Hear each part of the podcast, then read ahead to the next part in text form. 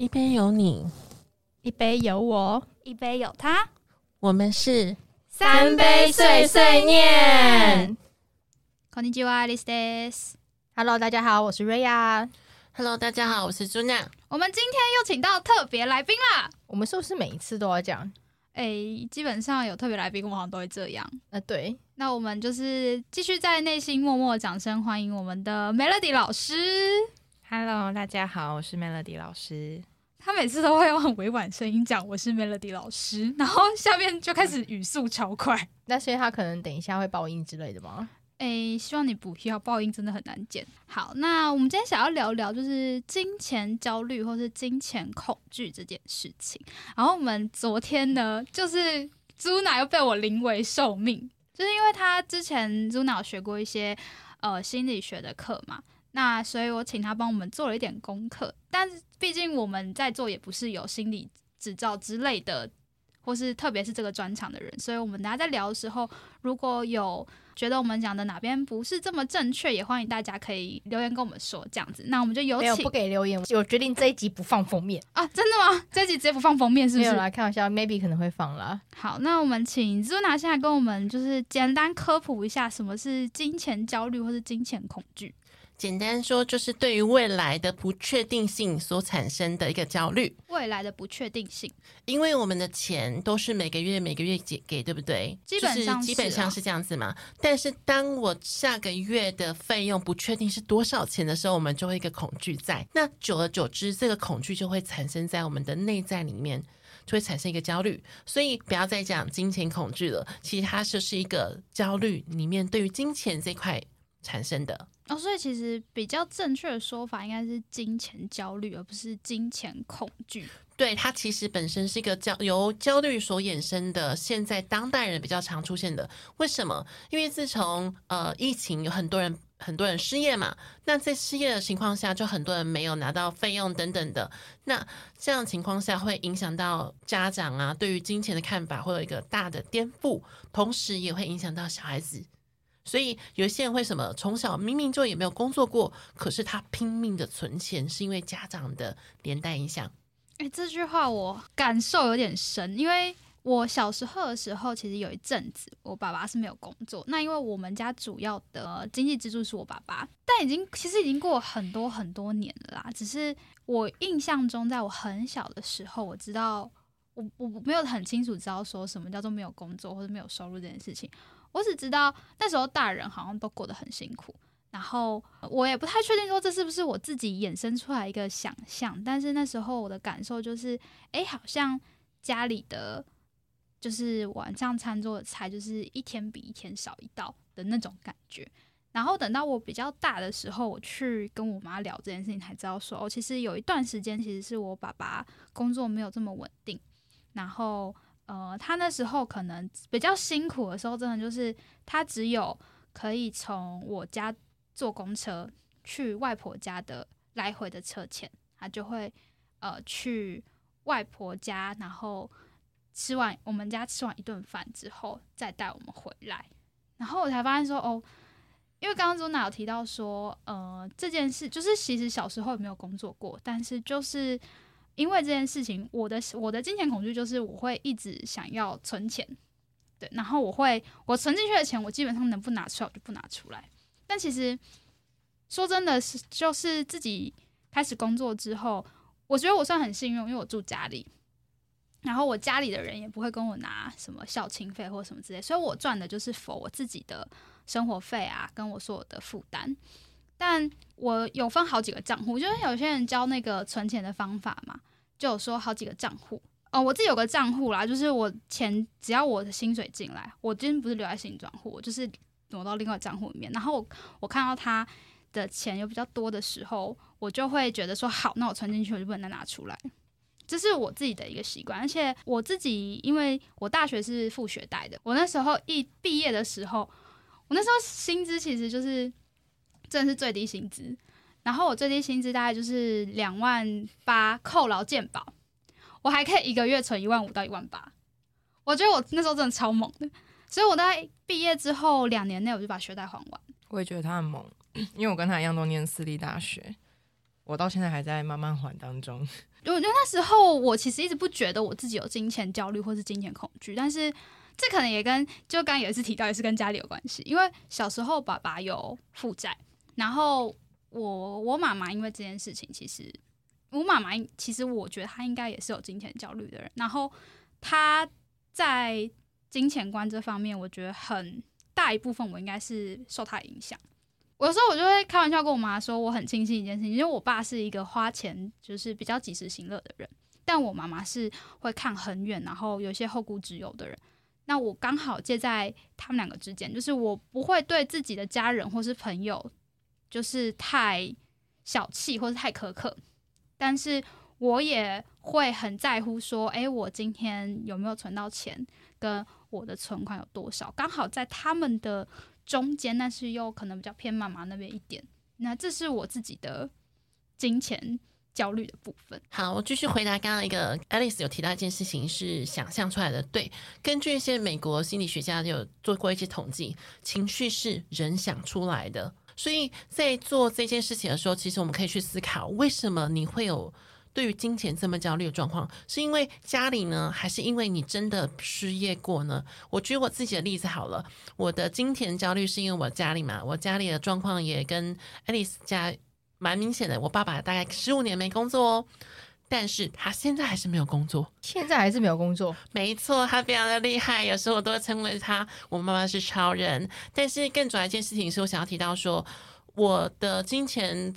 印象最深刻是我在大学的时候，我其实有因为家里来不及给我钱，我有三天没有吃到饭。我那时候每天都是喝水。是我的一个朋友发现这件事情，怎么好像我没有钱吃饭这样子？是他们忽然就是一个帮助我，让我可以度过那几天，我才有办法维持下一顿饭这样子。我们刚刚提到一件事情，就是情绪是我们想象出来的，所以我们可以去思考或探索一下，当初为什么你会有那个焦虑，或是你第一次。发生害怕没有钱这件事情是什么时候？像我的状况就是我刚刚提到的，我有三天没吃饭这样子。换 Melody，我觉得我的例子也跟 Alice 蛮像的。我的焦虑也是大部分来自于我的妈妈，就是我爸爸也是负债，反正就是因为负债的关系，我父母就离婚。离婚之后，我妈妈她在婚姻里面她是没有工作，她那个时候是我跟我弟的监护人之后，她就要重新去找工作，可是。已经一段时间没有工作，然后又是一个中年妇人的身份去应聘，其实很困难。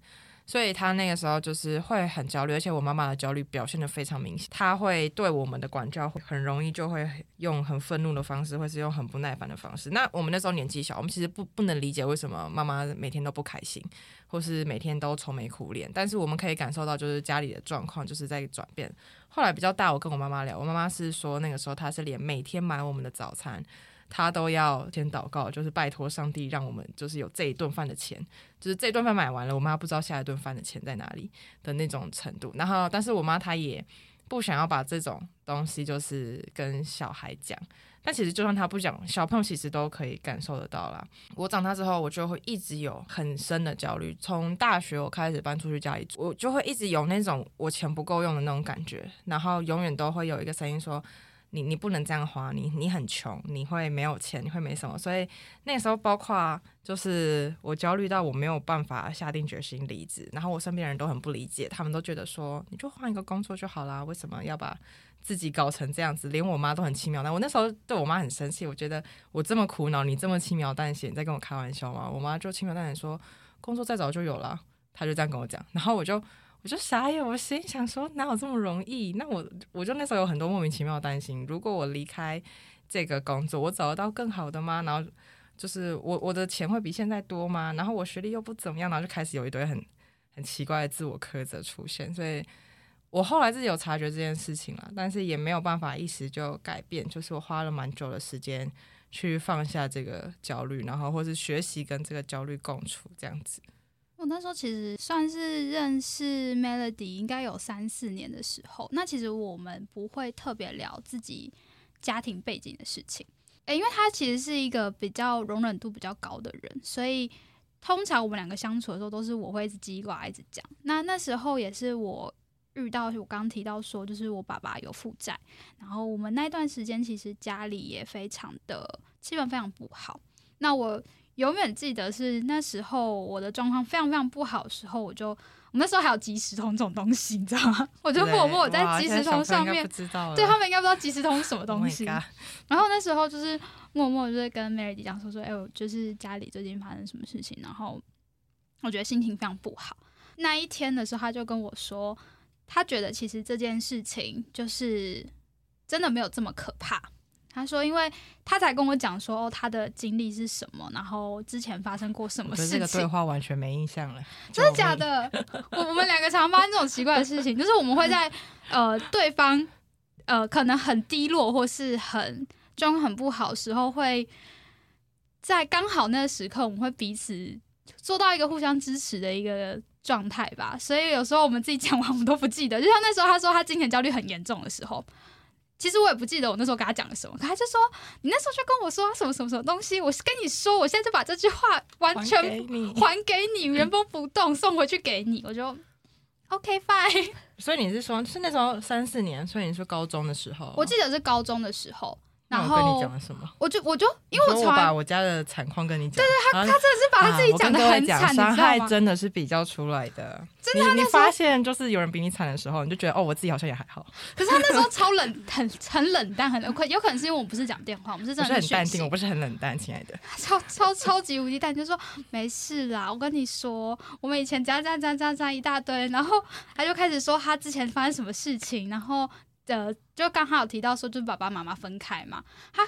很淡定的跟我就在讯息里面讲这件事，我说天哪，突然觉得我好像没有这么糟，是不是？对，就是难怪你说伤害是比较出来的。我记得我爸爸负债的数目比你爸爸要多很多。我跟你其实我爸在这里讨论爸爸的负债，你们要确定哦。反正我爸不会听这个频道，没有啊。其实确实，我们那时候听到的时候，我就会觉得，啊，我突然觉得这世界上好像真的有比我可怜的人，那我到底为什么这么苦恼？我先讲一下，因为你们因为你们在讲你们有金钱焦虑这件事情，那我刚突然想到一件事情，就是因为刚 Alice 有看到我写的纸条嘛，对不对？我就默默就是场外讯息，二宫有心吗？然后你知道那时候就是你像那个跑马灯开始从我的大脑里面跑过去，开始想说有心吗？有心吗？好像有，是什么心？对，而且你的好精彩哦，我的很精彩超酷的。因为我先我先讲一下为什么我要先问二宫有没有心。那二宫是财帛宫。对，那请大家打开你自己的命盘，好，就是请大家打开你的命盘。如果你的二宫没有星，但是第一件事情是先看二宫有没有星。如果二宫没有星，再来看你的对宫的八宫有没有星。只要这两个宫里面有一颗星，都算容易有金钱焦虑的人。我二跟八都有，哎，我八没有，但是我二宫有三颗星。好，我先讲一下，因为刚刚有讲嘛，二宫是财帛宫，那他讲他讲的财帛宫其实是你的正财的部分，所以爱丽丝会对于他自己的正正式的工作这件事情，或者是说他真的可不可以存进去他的银行账户里面这些钱，他会有焦虑，这个 OK 吗？那如果说。像我记得有人是八宫才有心，对不对？那八宫有心的人呢，他不会去 care 他自己的账户里面钱多少，但是他会担心的是他赚不赚得到钱。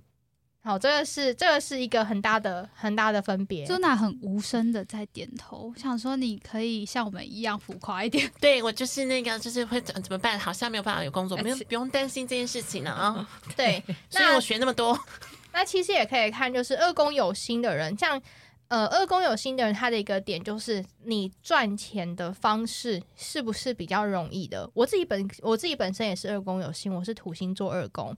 那土星做二宫的人呢，本身会对于工作这件事情上来讲，他比较不太能够接受有空白期，所以基本上你只要冥王星土星有在二宫的人，哦，就是我，对，他会没有，他会。相对，然后比较没有办法接受他的工作有空白期这件事情，所以他会变成他在这一间要离职之后，他其实已经找好下一家了。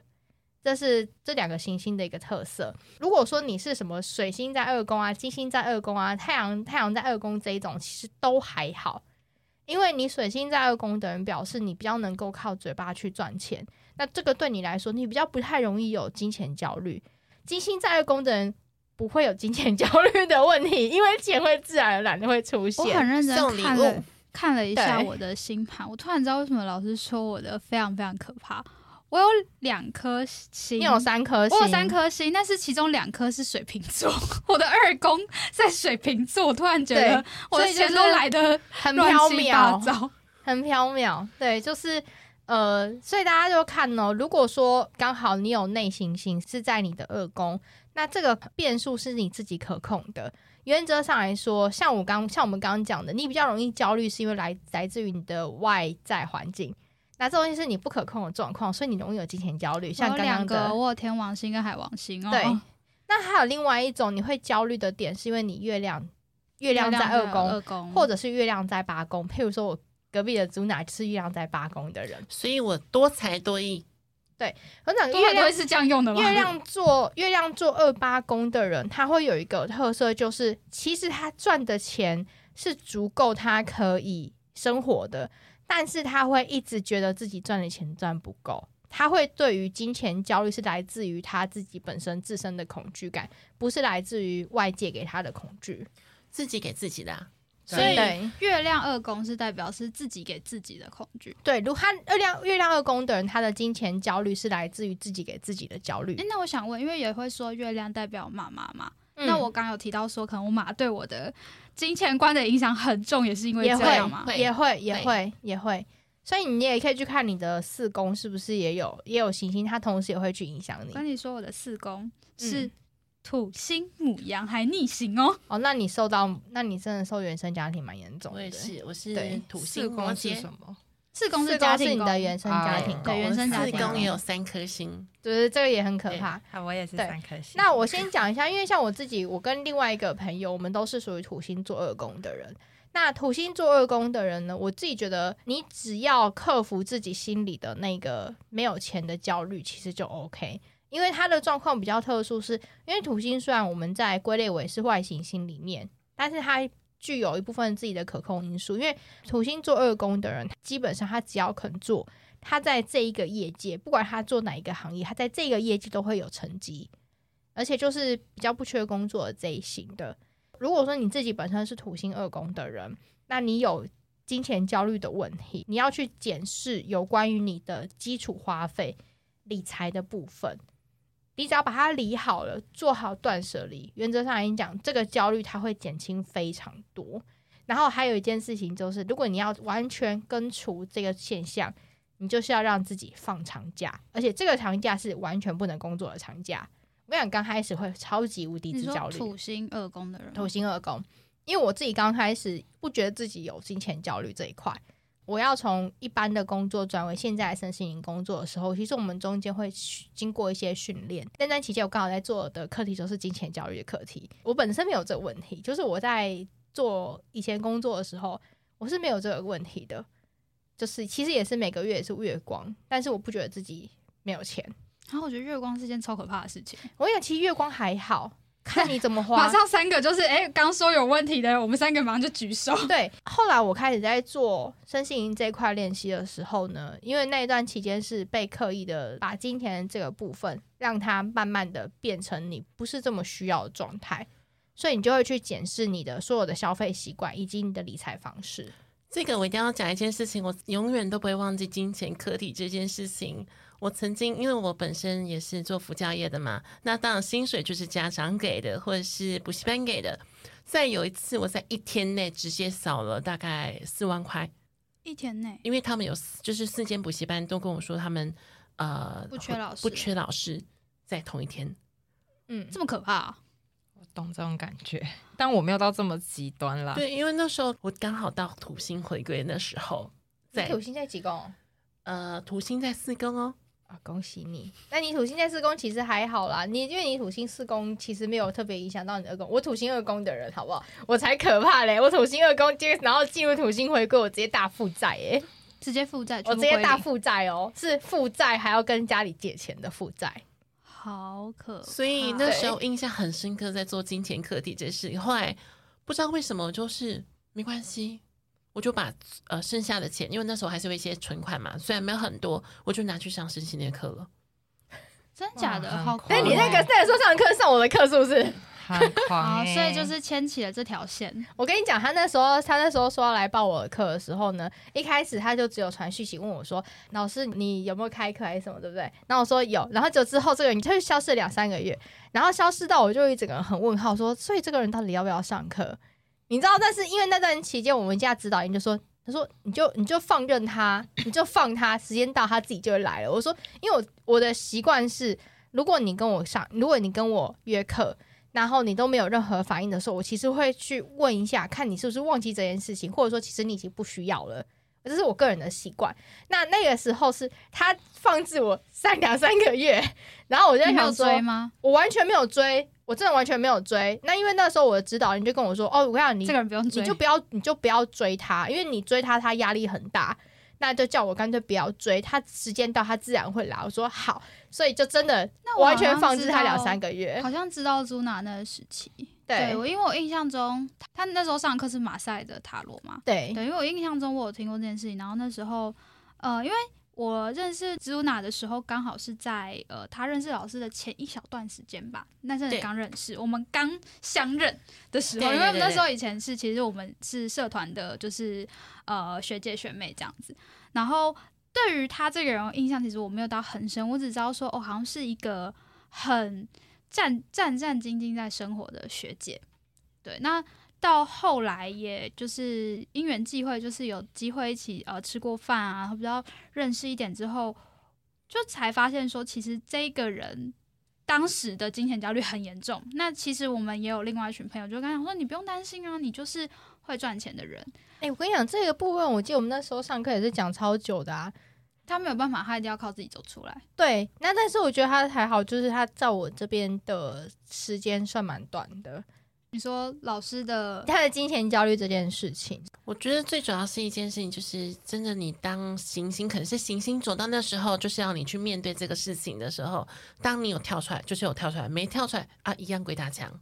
对啊，我现在应该也是在鬼打墙时期你期。鬼打墙很久了好吗？我好像就是一个不管在任何事情上都会鬼打墙蛮长一段时间的人。就是啊，没错，那没有办法，真的。证人认证，对啊，我跟他认识，我跟 Melody 认识十几年，他大概都知道我什么时候会突然鬼打。然后重点是我是那种鬼打墙，没有人救得了我，我会自己继续撞墙，别人拉住我，我会继续撞墙的人。没有，就是每次每次都说哦，你这个就是要换啊，不换啊，怎样怎样。他又要边撞墙边叫别人来救他，别人救他，他又不甩别人。对，这就是我的，这是我的问题，很感谢大家的包容。所以我刚我之前应该有提过，Melody 是一个非常包容力的人。好，那我们回到就是所谓金钱交易这件事情，因为我记得我们之前前几集有讲过有关于吸引力法则这件事情。哦，对，对对有吸引法。我先讲一，下，因为金钱焦虑这个东西，它其实它也同样也作用在吸引力法法则则。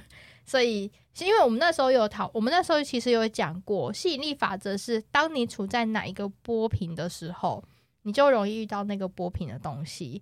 所以当，呃金钱焦虑的波频其实很低，它如果你长期一直处在一个金钱焦虑的状态，你其实很难让真的有钱、金钱的这个频率进入到你的波长里面。嗯，所以这也是为什么为什么每次我看到人家说他有金钱焦虑这件事情，我都要不断的跟他说，你要把这个，你要把没有钱这一个念头抛掉。对，你要觉得说，我有钱，只是因为现在这些钱还在路上，还没有来我前两天在前面等我我前。两天就这，就是因为我其实知道说我，因为我刚好最近出国的呃规划比较频繁频繁一点，那刚好这一个月就是我就是去了新加坡，然后我接下来下一个活动会是六月，但是我们在同一个月所有的钱都聚集在一起的时候，那我刚前面有提到说，其实我不是没有存款的人，但我就是看着那一个存款就是瞬间的下降的那一刻，我其实蛮害怕的，有什么害怕？你来体，你来体验我的每一个月的生活啊！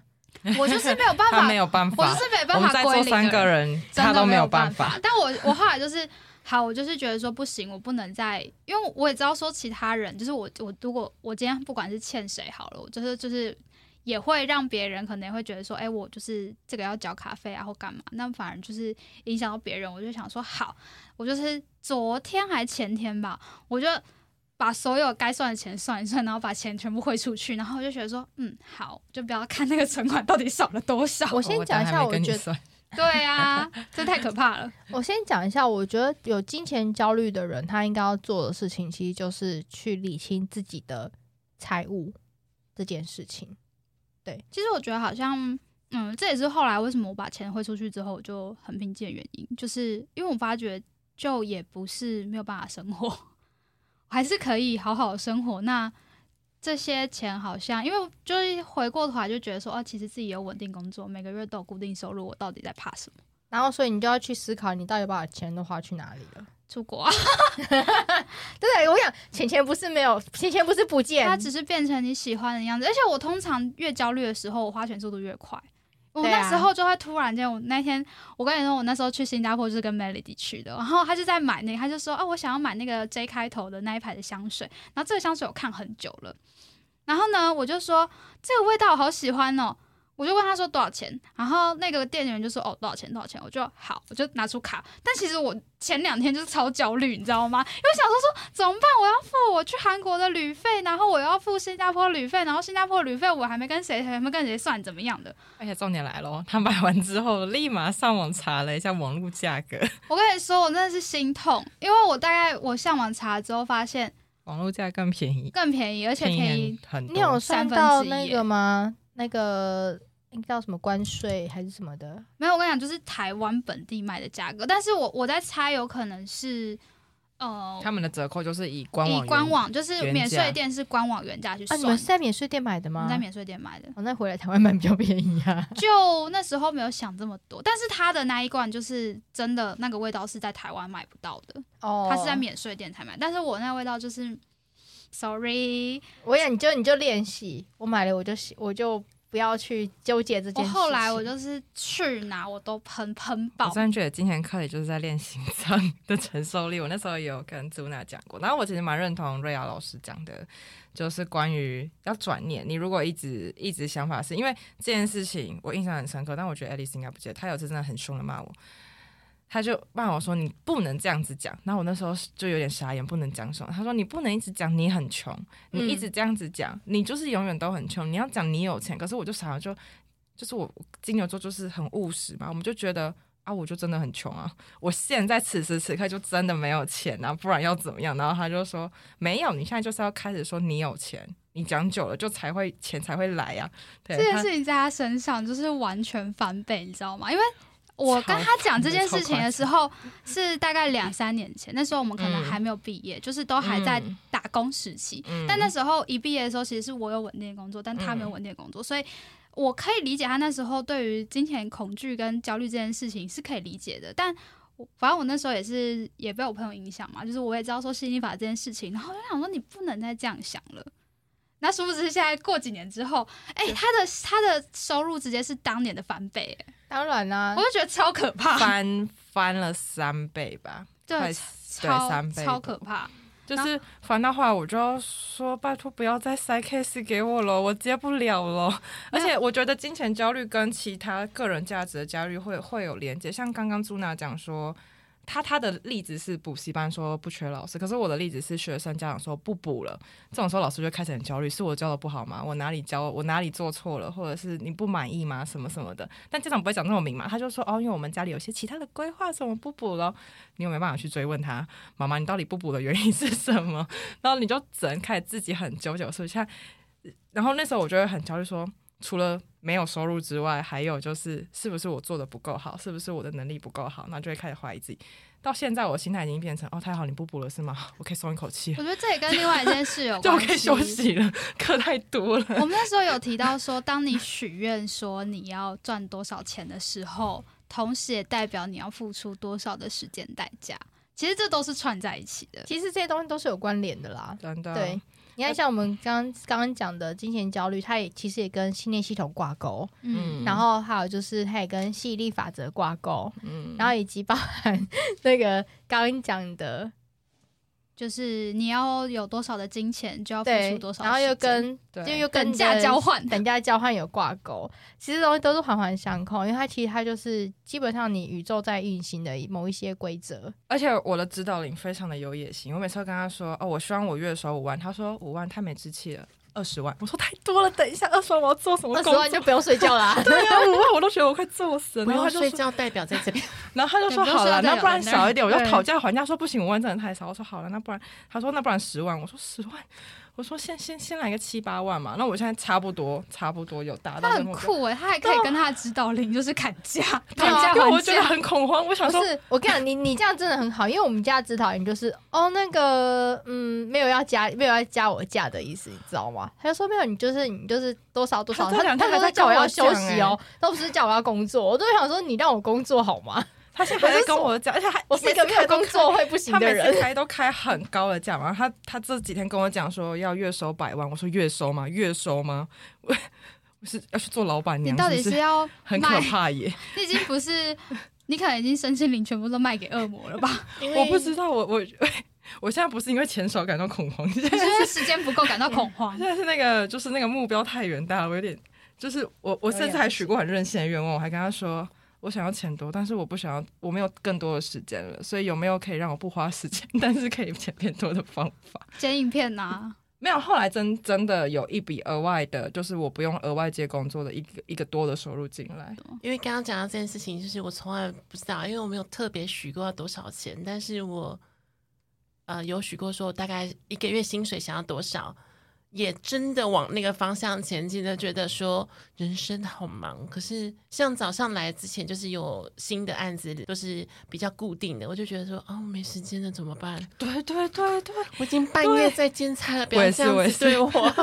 等一下，我突然好想说，我也想要跟我自己的，我每次我每次哦都会跟我自己的指导灵说，哦，我想要多一点工作，因为我就是一个闲不下来的人，我就真的很想要有工作。那因为我们家的指导灵都会说，不行，你要休息。我说我不要休息，我想要工作，拜托。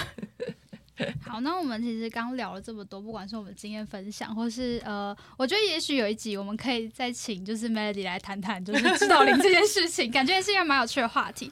那我们他的指导灵很酷，对他的指导灵真的蛮酷。那我们最后就是我们那时候在讨论这个主题的时候，其实我觉得 Melody 给了一个我觉得蛮有用的三个关键字，然后也想要请 Melody 来跟大家分享一下。啊、我讲的三个就是第一个是觉察，然后就是你自己要先有意识啊，你要很多人就是。也这也不能算病，但是呢，用这种讲法的话，就很多人会没有病视感，你没有意识自己是什么状态。像那个时候，一直到 Alice 跟我讲说我很自我苛责的时候，我才很认真思考这个问题。我真的很自我苛责吗？我一直觉得我对自己很好啊。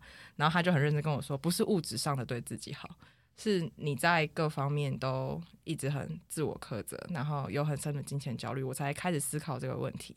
然后再来就是要要练习，就是练习一开始是你要练习自己是这种状态，练习接受自己是这种状态。因为一开始我我我包括我自己，我都觉得很难接受，就是一开始不太理解，然后再来是有点理解之后，就会开始反思，我真的是这样吗？我有这样吗？所以要练习接受这种状态，然后再来就是要练习如何摆脱这样的状态。然后最后一个就是要有耐心啊，真的，因为我大概花了两年快三年的时间，现在才可以比较比较金钱淡然焦虑，对，就比较淡然的，就是面对哦，反正对，就像我妈讲的，工作会自己来。我妈那时候真的对啊说，她就说、你干嘛啊烦恼找工作了？工作会自己上门呢、我心想说你在跟我开什么玩笑？谁谁工作自己上门的？我更真的不骗大家，我的工作都自己上门的，就是那种陌生人直接打我电话，然后问我要不要要不要接新的课，然后我直接傻眼，我想说你哪位？对我觉得刚就是 Melody 在提到练习这件事情，也是我之前在上课的时候，我的老师有教我的一件一个东西，就是其实当你不确定自己在什么样状态的时候，你可以问自己四个问题，就是呃，这是这样吗？这真的是这样吗？那如果我不这么想会怎么样？跟如果我继续这么想会怎么样？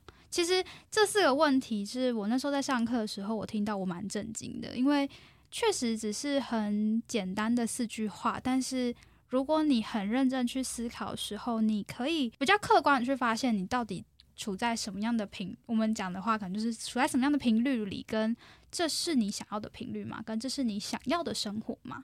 我觉得如果听完这一集，就是对同样也有金钱焦虑，或是身边也有金钱焦虑的朋友们，也许可以听完这集之后，呃，去试试看用这样的方式，先从怎么去觉察，或是去提醒身边朋友。因为其实我跟 Melody 认识这么久，我们彼此都在，每个人都一定会有盲点啦。但我觉得朋友在这时候最有意义、存在意义的方式就是这样，就是彼此去提醒跟。我提一下，就是因为不是所有人都有办法去确认自己是不是在金钱焦虑的状态。如果你觉得自己不是在金钱焦虑的状态，你可以问你自己一个问题，就是你是不是月光族？好，如果你确定你是月光族，那你就要开始去检视你现在赚的薪水每个月是多少钱，你存了多少？是如果说你都没有存，你也是你还是月光。你都把钱花到哪里去了？我先讲，因为真的有金钱焦虑的人，他原则上月光的几率超级高，因为他会非常喜欢买东西。对，那你就要去思考说，你这些钱都花到哪里去了？你为什么要买这些东西？这些东西他买了对你来讲是不是有好处？譬如说，他是不是有公用的？